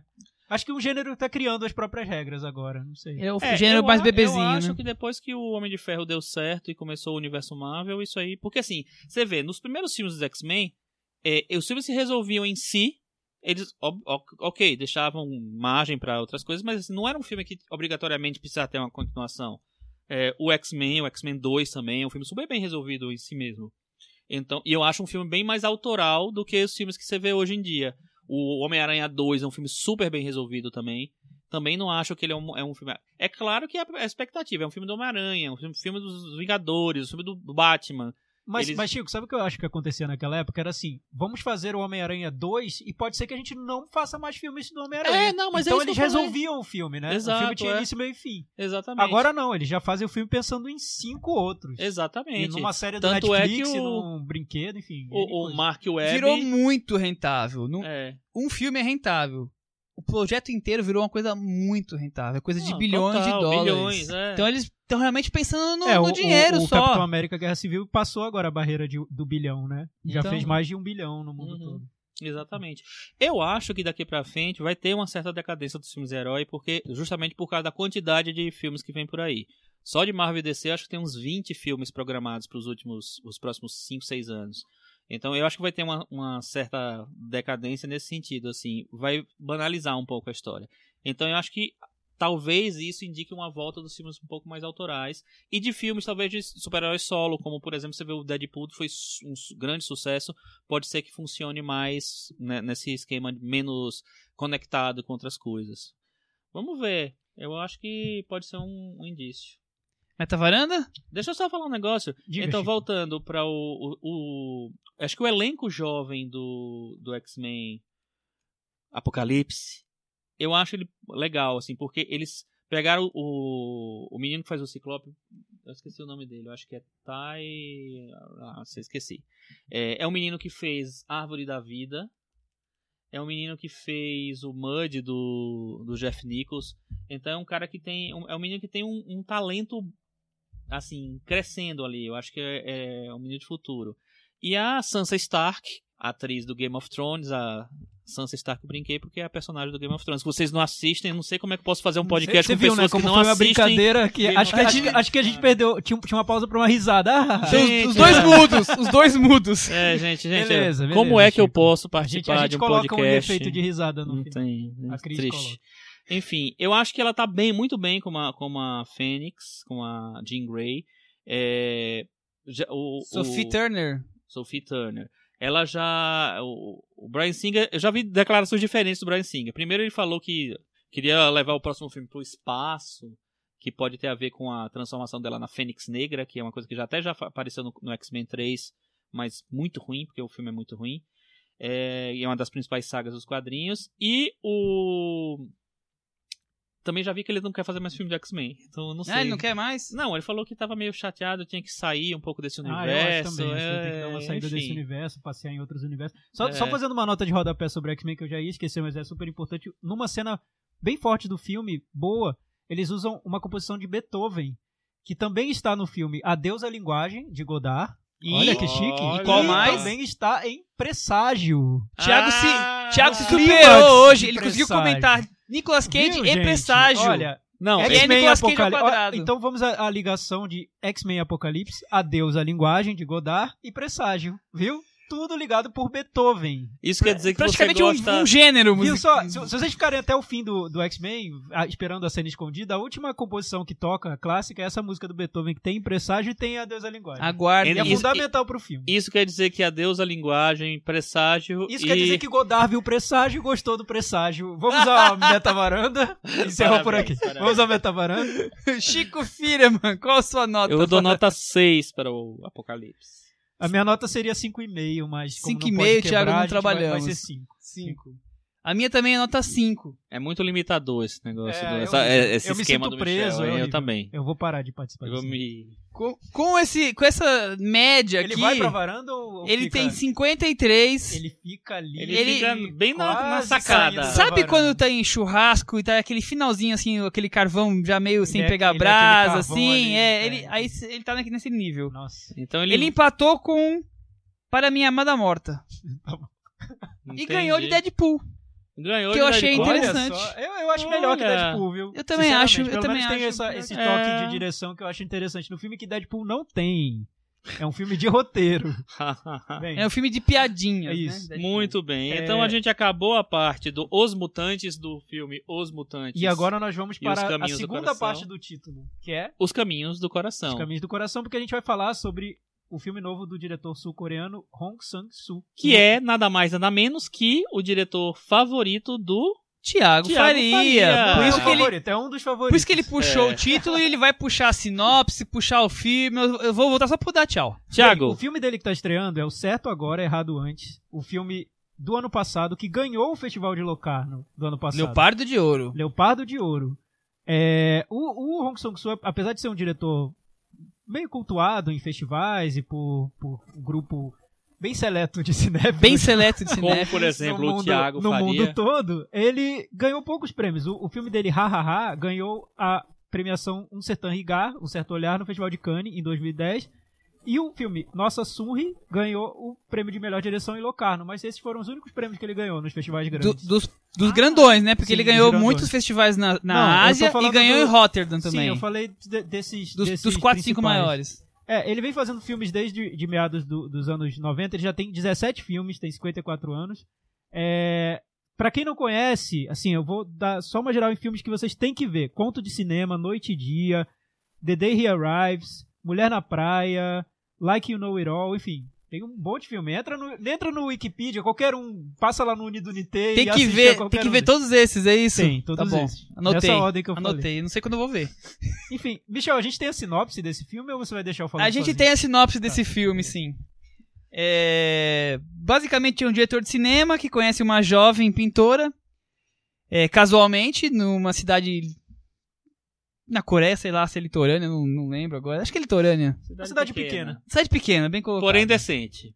É, e eles passam o Porém dia, digna. passam o dia todo tomando soju, que é aquela bebida conhecida coreana, comendo sushi, conversando sobre a vida, se conhecendo, é, encontrando amigos dela, até que o assunto estado civil dos dois vem à tona e o relacionamento vai para um caminho. Aí o filme se divide, começa de novo, a- os mesmos encontros Tá bom, tá bom. Os tá mesmos bom. acontecimentos Para por aí que já tá e pequenas mudanças, pequenas Já tá variações nessa, nesse encontro. Isso. É É, isso. é, é, é- é isso, praticamente.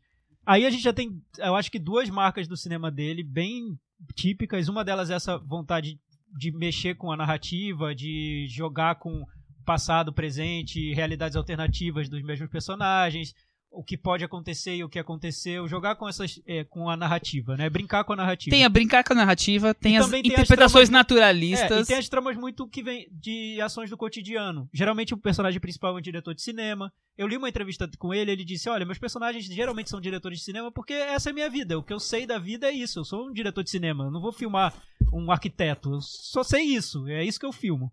Enfim.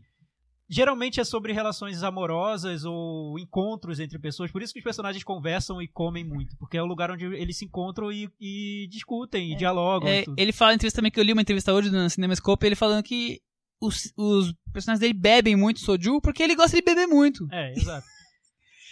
Ele meio que coloca assim que, tipo, eu conheço, a minha vida é esse, esse mundinho aqui, então eu ponho. Não são autobiográficas as histórias, mas é o que eu posso imaginar dentro do meu círculo aqui de variações. Ent- Então, eu acho que aí já, já, é, já é legal pensar a partir desse ponto, de que tem um lado muito simples no filme dele, que é tá, no- tá nas tramas, nos personagens, nos encontros entre eles, mas ao mesmo tempo um lado bem até experimental em como ele conta essas histórias. É isso. Em- em- é basicamente, né? É, é um filme de diálogos, né? o, aliás, o, o cinema dele é um cinema que um diálogo é bastante forte no, no, no filme, nos filmes, é, que lembra muito, é, Vocês acham que ele é uma mistura de Eric Romero com Woody Allen? eu acho que ele é bem Woody Allen, eu né? não acho que seja o de Allen. Eu Não, acho. então, De jeito nenhum. Eu- Eu, eu acho não que falei é muito que- Eric Romero e ele declara essa influência, tá claro no filme, mas. mas essa coisinha, essa coisinha ele- O de de Allen eu acho que não. de relacion... Não tem o jazz, tudo bem, mas aquela- aqueles encontrinhos, aquela coisa. Eu acho que tem Eu muito acho que de não. Eu Allen, acho que é uma Michel. mistura dos dois. Tá bom. Eu acho. O eu Thiago- O de- Thiago de- fica bem nervoso, eu vou voltar, eu voltar esse tema umas 10 vezes. Mas sério, porque assim, eu acho que tem essa, essa coisa de, de de muitas das cenas terem a, a- acontecerem justamente do encontro dos personagens do- e da, da conversa dos personagens, eu acho que tem uma lógica bem de Woody Allen ali. Mas eu acho que o Woody Allen tem sempre tramas muito muito bem amarradas, Muito no bem sentido de definidas. narrativa. é- Entendi. Ele não deixa tudo, ele não deixa nada solto. E cada vez menos. Entendi, o cinema dele é muito de pontas já amarradas. Entendi, mas eu não tô falando que é uma cópia do Allen. Exatamente. Mas, assim, é- é- tem elementos que, se, que lembram. Que, que se conversam muito, eu acho ele. É, uma coisa que eu acho bem interessante, assim, eu assisti o Montanha da Liberdade, que é o filme anterior Sim. do, Eu vi do recentemente Sang-soo. E ele tem exatamente uma, um- uma quebra de narrativa muito forte, assim, que conversa demais com esse filme, né? Tem. É, É que no, o, o- a sacada do, do Hill of Freedom, né, Montanha da Liberdade, uhum. é que a narrativa é uma leitura de várias cartas e num determinado momento do filme a pessoa embaralha essas cartas. Então a narrativa é embaralhada. Embaralhada, exatamente, É isso. exatamente. É- então é essa a ideia.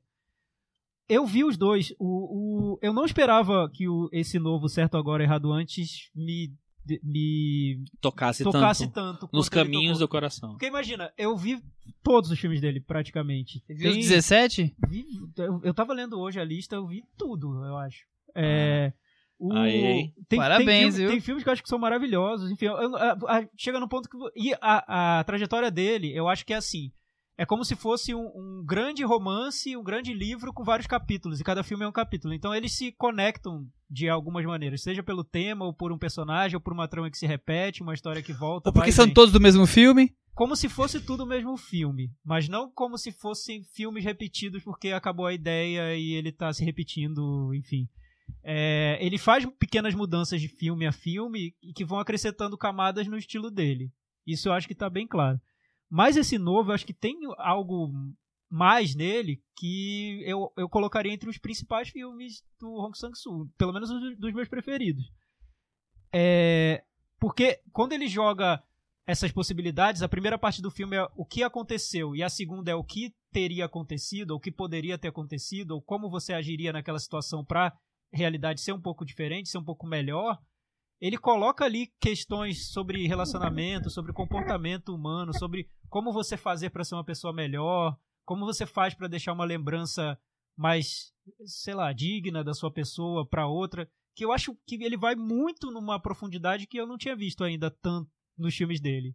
Tem em alguns, mas Eu- nesse eu acho que vai- ele vai muito fundo, sabe? Eu acho tão interessante é, a, a maneira que a pessoa. Aí vou dizer, a minha opinião completamente diferente da do Thiago nesse ponto que ele tá falando, mas eu acho interessante isso. Que você assiste um filme, isso serve pra ler um livro, pra ver uma pintura, é, e você tem um, um olhar que o outro pode ter, assim, completamente diferente. Porque eu vejo a mesma coisa da estrutura, ele brincar com a estrutura, mas eu acho tão incômodo essa repetição. Os diálogos eu acho fracos, eu não consigo ver essa riqueza toda que você tá falando. E eu, tipo, eu fico relem- você- ouvindo você falar e relembrando do filme, e eu não consigo enxergar, mas eu acho super interessante que você tá tendo essa, essa visão. Você consegue en- entender? Assim, eu Não, acho. é, eu acho que eu falo, nossa, depende. eu não tô conseguindo ter, ter essas camadas que você tá tendo. Não, interessante é que eu saí do filme, eu fui ver o filme com a Lê, né? Eu saí do filme e eu falei pra ela, Ale, será que as pessoas. Eu acho que muita gente vai achar esse filme muito chato.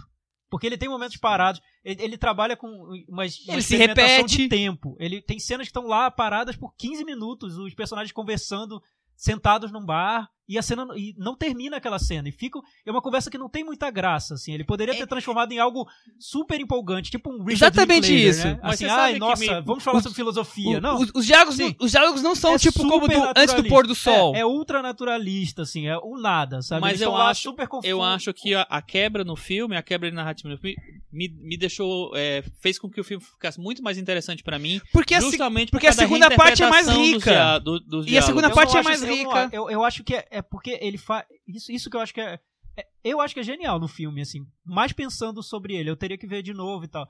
Mas ele faz pequenas mudanças em diálogo, gesto dos personagens, reação de um personagem pro outro. E com Uhum. essa soma de pequenas mudanças, é, muda toda a trama no final. Sim. como, como se ele falasse: olha como é complicado você tentar ser essa pessoa que você entende como a pessoa melhor, assim, a Não, pessoa o- boa, o- a esse- pessoa digna. Esse é o entendeu? Chan que, E que, como que você não consegue na ele realidade. meio que brinca com assim, você fala num tom de voz e fala no outro tom de voz e pode mudar tudo o resto do seu dia, o resto da sua vida. Ou se você chega um segundo de distância do que você ia chegar, pode mudar.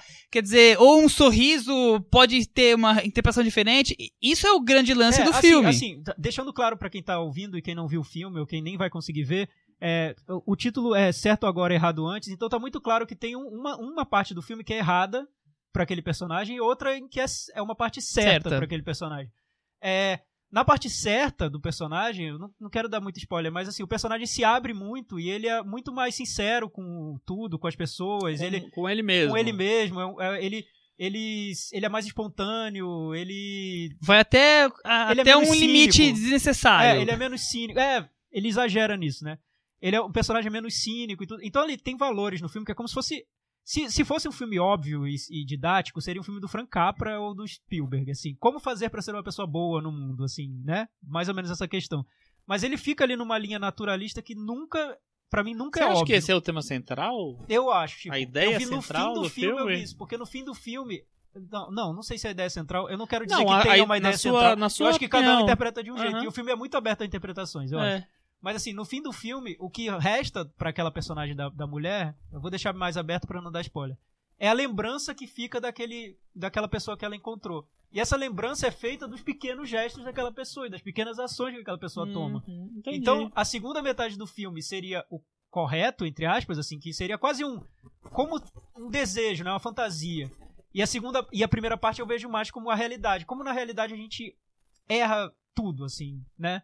O, nos relacionamentos a gente faz coisas erradas atrás de coisas erradas e acabam deixando uma impressão então, horrível. o que eu, o que eu acho, o que eu achei, voltando, o que eu achei muito interessante no filme, que me deixou mu- muito interessado pelo filme, foi justamente a reinterpretação das, da- das coisas a partir da segunda metade. Porque na primeira metade, ele parece um filme clássico do Hong Sang-soo, eu vi alguns, não vi tantos quanto você, mas vi alguns, acho que alguns são bem legais, e acho que alguns são, são filmes que, não, não, não, que eu não consegui entrar direito, assim, tipo aquele filme com a Isabelle Huppert, eu não, A visitante francesa. eu não, não sou muito chegado.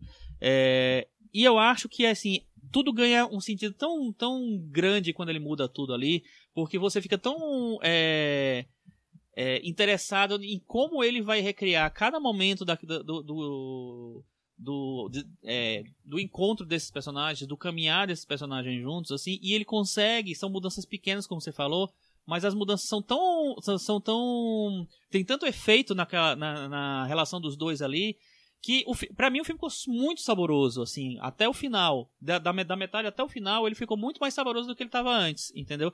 E eu acho que é, é interessante, assim, ele ter. É tanto essa brincadeira de estrutura, é, que às vezes, em, em vários filmes que tem, assim, tem brincadeira de estrutura, dominam muito mais o filme do que o. Do que a história em si, do que o conteúdo em si, do que o caminho que ele leva, assim, só brincar parece que já, já, já faz. já é a, é, o objetivo por, si- por si só. E eu acho que nesse filme ele consegue amarrar tudo muito bem, é, tanto a, a, a maneira como ele, como ele adapta a, a história, a, conta a nova versão dessa história é, a partir dessa, dessa brincadeira de estrutura, que isso não, não fica como um detalhe do filme. É, eu, eu concordo. Eu acho que tem filmes dele, tem, tem filmes que, de que eu gosto mais e de que eu gosto menos. Os que eu gosto menos, eu acho que são esses que, que tem esse problema que você apontou, Chico, que mostram que a, a brincadeira formal vai a- estar acima do, do, do resto todo, assim. O, o- aquele filme de Yoki, você gosta? Aí eu gosto. Eu gosto também. Eu acho que tem uma cena muito boa no início, que é o, gosto. cineasta dando uma palestra Aham. pro público. Eu acho maravilhosa aquela cena. Mas esse então, filme, eu, mas eu como filme- advogado do diabo, é, aqui nessa na querida mesa na varanda, eu sempre brinco com o Thiago provocando ele que é, o Han Sansu faz sempre o mesmo sempre o mesmo filme, mesmo eu- eu- filme. E eu, tô concordando com você, Michel. Mas é assim, Mas eu tô vendo isso com o lado, é- po- como lado é positivo. claro que é claro que, que tem isso, que eu, eu acho um pouco isso, e também é um pouco te provocando na, na- na- na nossa amizade. Mas é, esse filme, como os outros, tem a mesma estrutura, o mesmo pessoal bebendo, aquela coisa. Michel lembra de, do, do Sang-soo, lembra de Soju, lembra de um cineasta, lembra de conversinhas de bar. É- eu fico mais ou menos com isso na cabeça. Eu, eu não consigo mais lembrar qual filme tem qual história. Eu já, que pra mim tudo é mais ou menos o mesmo filme, porque Mas- eu não tenho é, essa mas- captação mas toda. acho- Agora eu- nesse, eu achei foi um dos que eu mais posso dizer que eu gostei, porque tem uma cena em particular que eu senti um pouco mais de, de vibração do que eu vejo nos filmes dele, que, que é a cena do restaurante do, do sushi.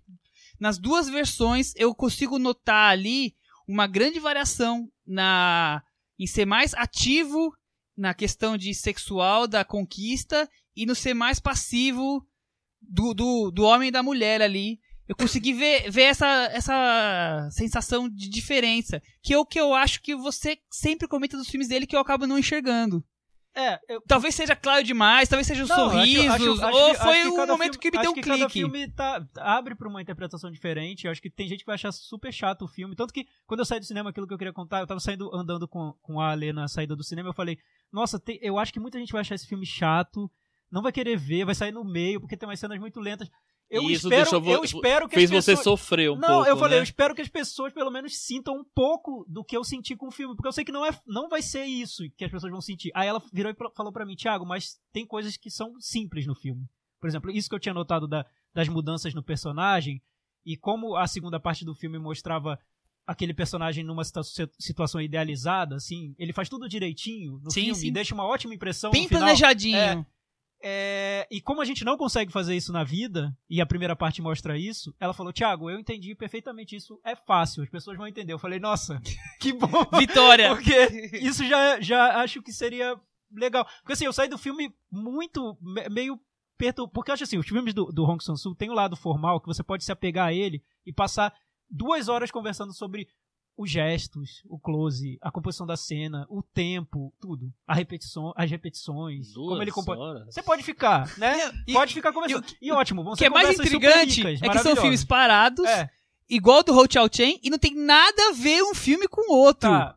assim, na, na parte, nessa parte tá falando de imagem, detalhe, não tem nada Então, a ver, é mas eu- impressionante. Mas eu, acho que você pode passar uma hora falando sobre o lado formal, mas você pode passar uma hora falando sobre os temas que o filme traz, como aquilo tem a ver com a sua vida, porque é um cinema muito sobre comportamento humano mesmo. Só lembrando que o diretor favorito do Thiago é o Hong Sang-soo e o do Michel é o Hu Xiaoxen. Tá. Né? E o do, e o do Chico, seria? Coreia. Eu amo os passageiros. O do Chico é Wong. É. E- então, É o então, Brilhante só- Mendonça. Só, pra, só, pra, só pra eu, sei lá, concluir. É que, então, eu sa- eu saí do filme pensando, nossa, como, como esse filme é importante pra mim nesse momento em que eu vivo.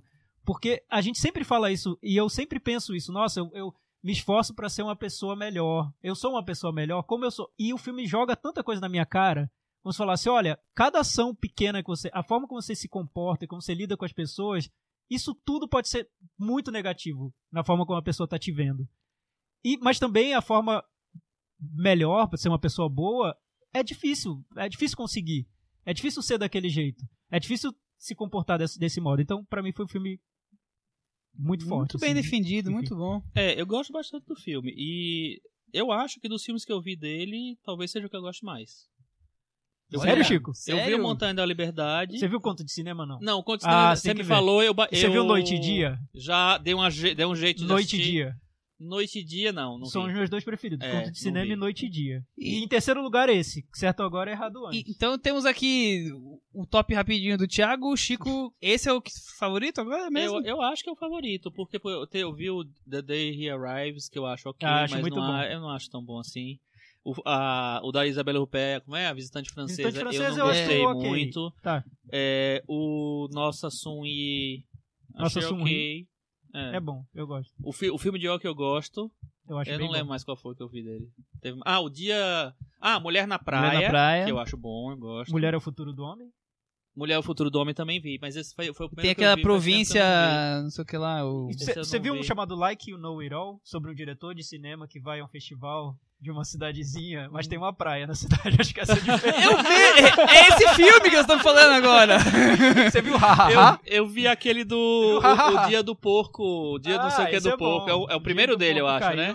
É. O filme que eu mais gosto é Hahaha Hahaha. dele. Eu gosto, mas não é, do, não é o meu preferido, não. Mas é tudo assim, Muito sabe? bem. Muito parecido ali, É. entre o médio e o Então, bonzinho. É, é, eu acho. Eu. Realmente eu tinha um- uma certa preguiça um pouco. E eu gostei muito do Montanha da Liberdade, que eu esqueci. Eu gostei muito do filme e gostei muito desse também. Montanha da Liberdade eu acho bom. Eu acho esse novo bem melhor. Enfim, Meta Varanda? Meta, Meta varanda, vamos lá. Tiago, qual a sua nota? Olha, eu tava até lembrando quais são os filmes principais desse ano que a gente deu as maiores notas, que eu tinha dado as maiores notas, e eu lembrei que foi o Carol e o. E o Cemitério do Esplendor. que eu dei nota 9 pros dois. Então eu vou ter que dar nota 9 pra esse também. que absurdo. Que pra mim é o melhor do ano até agora. Olha, Olha. revelações. Esse eu já sabia. Muito antes dele ver, eu já sabia que era o melhor filme do ano pra ele. Nota 8. Nota 8? É, eu gostei muito desse filme. Bom, a minha nota é 6. Ai! Perto do que eu dou normalmente, é bem alta pros filmes dele. Com vai, isso, ter, vai ter volta isso. com isso ele ficou... Vamos ter vingancinha, é isso? Quando Olha, tiver o Nolan, é. Aí vem, hein? Ele teve 77. É uma das maiores notas do ano, nossa. Ele tá na frente de Cemitério do Esplendor, por exemplo. Tá bom. É, é melhor, né? Muito melhor. Só tá abaixo de Cavalo de Turim e Carol. Opa, terceiro do ano, hein? Eu acho que é o terceiro ano, sim. Por olho detalhes, mas é por aí. Muito bem. E aí, gente? Alguma recomendação? Eu tenho. Algo mais pra gente fechar essa semana? Eu tenho. É, como sempre, eu falo de mostras que estão passando. É, estreou meio de supetão, assim, não, tava, não tinha nenhum anúncio. Uma mostra de cinema LGBT na Cinemateca. É, porque vai ter a parada gay, acho que da, no final de semana que vem. E tem vários filmes. Começou na quinta-feira passada, vai até domingo, dia 29. É, entre os filmes que ainda vão passar, tem O Longe do Paraíso, do Todd Haynes. Tem é, Velvet Goldmine, do Todd Haynes também, né? Também. Tem An- Anjos da Noite, filme brasileiro dos anos 80. Tem Do Todd Lei- Haynes? Não. é do Todd Haynes. Tem A Lei do Desejo, do meu querido Pedro Almodóvar, diretor de Amantes Passageiros. E Priscila, Rainha do Deserto, que eu revi. Chico ficará eternamente marcado por amantes passageiros. Porra, Chico diria? Firman que gosta de amantes passageiros. De amantes. E olha que não entra, não entra nem no meu top 15, talvez, do, do coisa. Vai, vai passar Priscila, que eu revi recentemente nessa mesma mostra, é, que é muito bom esse filme. E é, o WR, Mistérios do Organismo, um filme da Iugoslávia dos anos 70, que eu também vi e é bem interessante. É, minha dica é essa. Eu não tenho nenhuma dica porque eu passei os últimos duas semanas lendo sobre o Festival de Cannes e não tive tempo de mais nada. É, eu também não, não tenho dica não, gente. Ih, meu Deus. Você tem dica, Cris? A Cris não tem dica A Cris também. não tem nada Nós- a comentar. Nós vamos encerrar então o programa de hoje. É... Como Ken Loach ganhou palma de ouro e tem uma pessoa aqui que já tirou foto, conversou com, com Ken Loach, a gente volta pro Fala Cris de hoje. Cris, conta aí, como é que foi o encontro com, com ele lá? Onde é que foi? Bom, quando você vai pra Londres, né? Você desembarca em Londres, você faz o quê? Vai pro London Eye, Big Ben, Palácio de Buckingham? Não. Não vai, nós daqui do varanda. Vai pro BFI, né? Vai pro British Film Institute, buscar revista pros amigos, comprar DVD, essas coisas assim, né? Aí fui pra lá, com a roupa que tava no avião, a mala teve que ficar no hotel, aquela bagunça, não, não deu pra fazer check-in, vamos que vamos, né? Tô lá no BFI tem uma filhinha, umas senhorinhas, todo mundo parece que falei, será que abriram uma filial do Reserva Cultural aqui? O que tá acontecendo? Pessoal com os ingressos e tal, o que que era? Aí olhei, tinha um papel sulfite igual da Sônia Braga, escrito assim, palestra Ken Loach. Eu falei, caramba, palestra do Ken Loach, que demais! No Cultural Aí- Reserve. Aquela turistona, fui lá perguntar pra, pra tia, tia, ainda tem ingresso? A tia falou, claro que não, minha filha, já se esgotou faz uma semana, não sei o quê, blá, blá, blá, vai embora. Eu falei, ah, tá bom. Aí, saída pela esquerda, né, vira à esquerda, tem uma mocinha guiando um velhinho pra entrar no auditório. Ih, tem coisa aí. Aí eu falo, não. É ele, Segura o velho. gente. Alguém segura o velhinho. Era ele, era o próprio, era o Ken Loach. E aí foi muito engraçado, porque o Ken Loach é um senhor inglês, né? Ele tá agora com 79 anos e eu fui lá, brasileira, abordei ele como se ele fosse, assim, o Justin Timberlake, o Harry Styles do One Direction. Falei, Ken Loach, sou muito sua fã, vi todos os seus filmes, meu Deus. Aí eu, foi muito engraçado, porque ele olhou pra mim, segurou na minha mão e falou, é, tem gente que, pra alguns é dia de sorte, né? Se você considera me encontrar dia de sorte, tá bom pra você, né? E basicamente foi isso. A fotinho vocês veem no Facebook do Cinema na Varanda. É isso aí, olha. Foi o encontro de Ken e Barbie. a Barbie japonesa, gente, é país. Depois desse Ken e Barbie meio britânico, a gente. Muito obrigado por ter ouvido e até semana que vem. Tchau! Tchau, gente.